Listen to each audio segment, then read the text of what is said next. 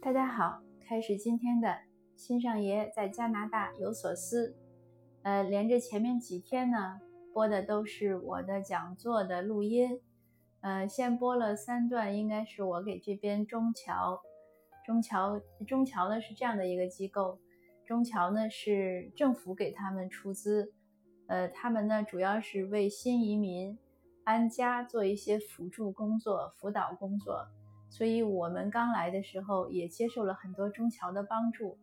那给中侨的讲座呢，其实是切成了四段，但是最后一段呢没有录全，所以我就没放，就放了三段。那接下来呢，就是昨天的，就是上一期的，是给温哥华图书馆的讲座，从杜甫到白居易。那个讲座呢很长，一一小时整，差不多。因为我讲的时候呢，其实也是想着要切开，但是有点紧张了，所以就忘了切了。呃，为什么紧张呢？因为这个是一个学术题目，那一定要讲得很严谨，就不能乱，就是也不是乱讲吧，就是说话不能太随意。另外呢，我知道有一些，呃，是学界的，呃，有的是前辈，有的是朋友也来听。呃，有一个是在我在开学术会认识的，他现在在英国呃教书，还有国内的呃几位学界的前辈都告诉我说来听，那我就有点紧张，呃，要 被检验嘛，所以呃就有点就没有没有切，那就很长，就给大家听呢。如果您听，可能就带来一些不便，呃，但是呢，我建议呢，如果您喜欢听呢，还是要听完。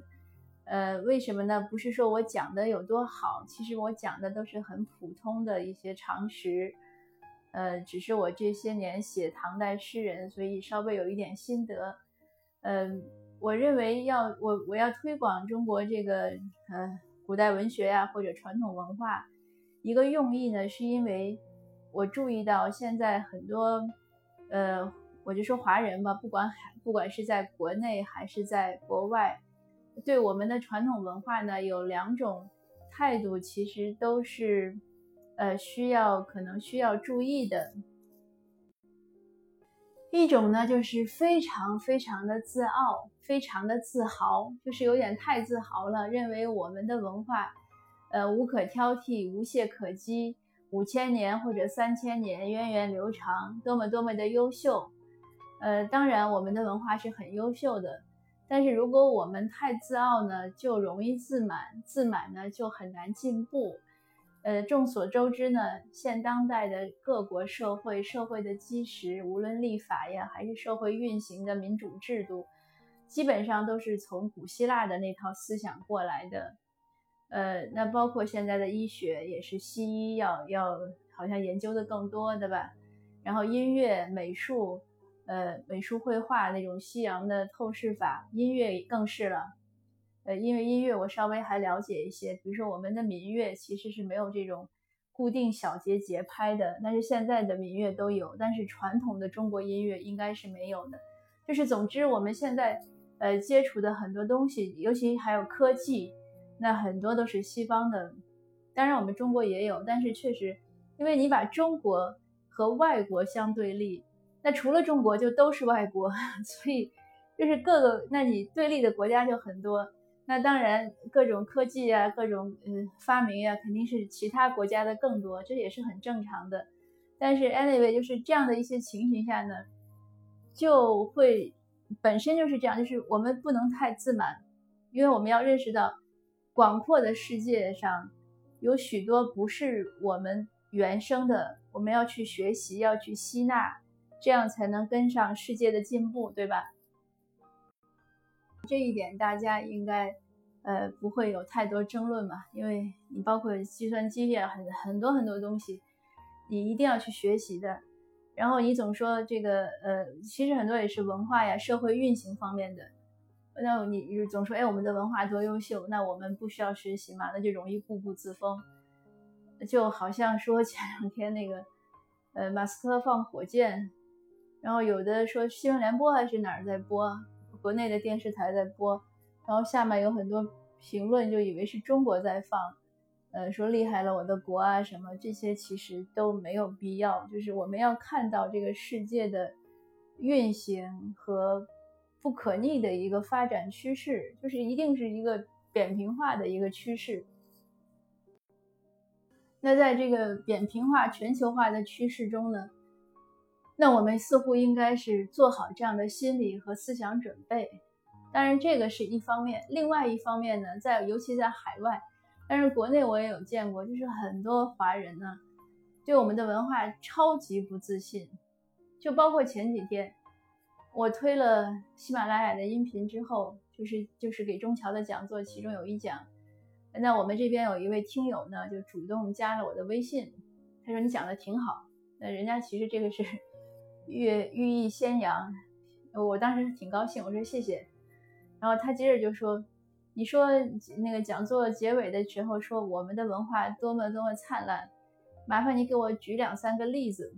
那我一听这就是砸场子的，对吧？这不是正常那个要跟我交流的。我说：“难道你一点感觉都没有吗？一个例子都没有吗？”他说：“没有。”我说：“那明白了。”那后来我把杜甫和白居易这个推出来发给他，我不知道他有没有听。他还要我给他讲，那我觉得这事儿就没法讲了，因为这个这么显而易见的东西，如果有的人都觉得感觉不到，那这个真的好像有点无从说起。呃，我倒不是一希望说每个人，因为每个人对一个文化、对一个事物的认知呢，完全在于个人感受。我们应该是充分尊重个体的感受。但是说到传统文化呢，有这样的一个问题是这样，就是，呃，都是华人，尤其是成年，就即使说成年人在中国或者成年人移民出去，那我们可以认为华夏文化是我们的原生文化。那可能后面有的人说，哎，我喜欢南非祖鲁人的文化，我要去学习，那是另外一个 story。但是你的原生文化是是这个华夏文化。那如果我认为一个人呢，如果你不能和原生文化达成和解，达成和解呢，不是说你一定要多欣赏它，而是你可以接受它，无论好还是不好，就是达成和解，不再去跟他纠缠。如果你不能跟他达成和解呢，其实这个人呢就很难自信。这个就像我们每个人都有原生家庭，有的家庭很幸福，有的家庭很很不幸，有的孩子长大了呢，对父母也是无比的依恋，有的孩子呢恰恰相反，没有长大的时候恨不得就永远的不要再回这个家了。那有的人对自己的父母呢感到无比的自豪，有的人呢恨不得就是，哎呀，我宁可没有那个父母。但不管怎么说。这个我其实以前好像也有讲过，就是如果我们不能和自己的原生家庭达成和解，那我们其实这个后面的人生是很难很难舒展的。所以和原生文化也是一样。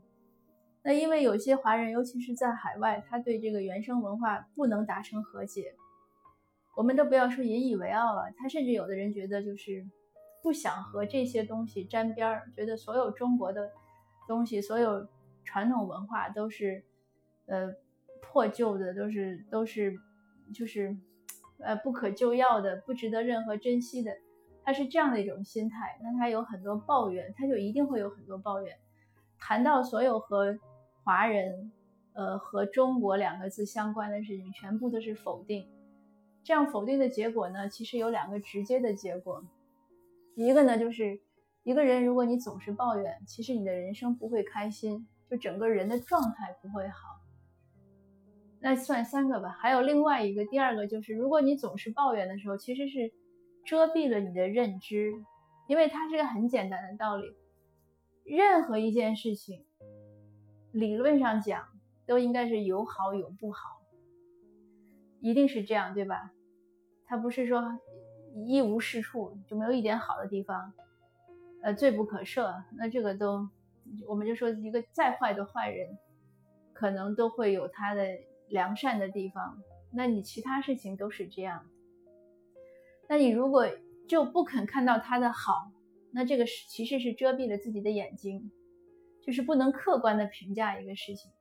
那我认为一个客观的态度是什么？就是这个事情好和不好我都看到了。至于说好，我不见得要去 pick up，我不见得要去学，这是我的选择。但是他的好你是要承认的，这是个基本的特点。就好像别人做道菜，哎，你一看也蛮好，哎，闻起来也很香，吃一口也不错。但是别人说，哎，你多吃点吧。你说，哎呀，很抱歉，我在减重，你这个菜热量太高了。那可能是这样，或者说，哎呀，胆固醇太高了，医生让我少吃胆固醇。那我觉得这是一个一个客观的态度。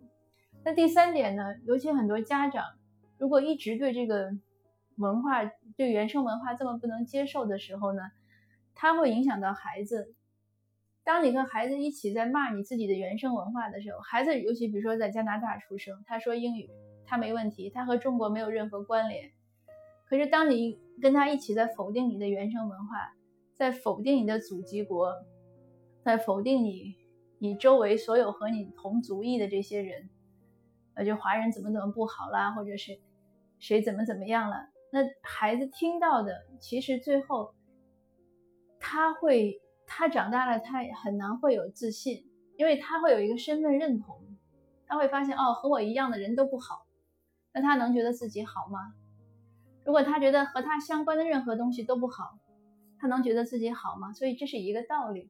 那因此呢，就是说，我觉得我我我我觉得就是我认为吧，我们对这个传统文化不必不必抬得那么高，但是也更不必踩得那么低，就是一个平常心，它就是个客观存在的事物，你去听，你去了解，算拓展一个知识面嘛，对吧？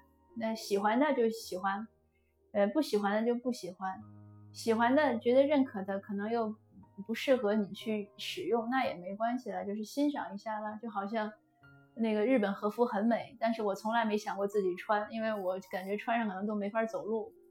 那当然，那个也不是我的，不是我的民族的传统服装，对吧？那如果去拍个照片还可以，你让我穿着它在大街上走，我自己可能觉得也很奇怪。所以我想，这都是一些类似的事情，就是它不是个大事儿，但是也不是个小事儿，要要有一个正确的认识吧。今天呢，就大概分享这一个，就是我们和自己的原生文化的关系。呃，下一期呢，我是想分享家庭教育的，家庭教育对，要可能要分享两集。呃，那下次见，谢谢您。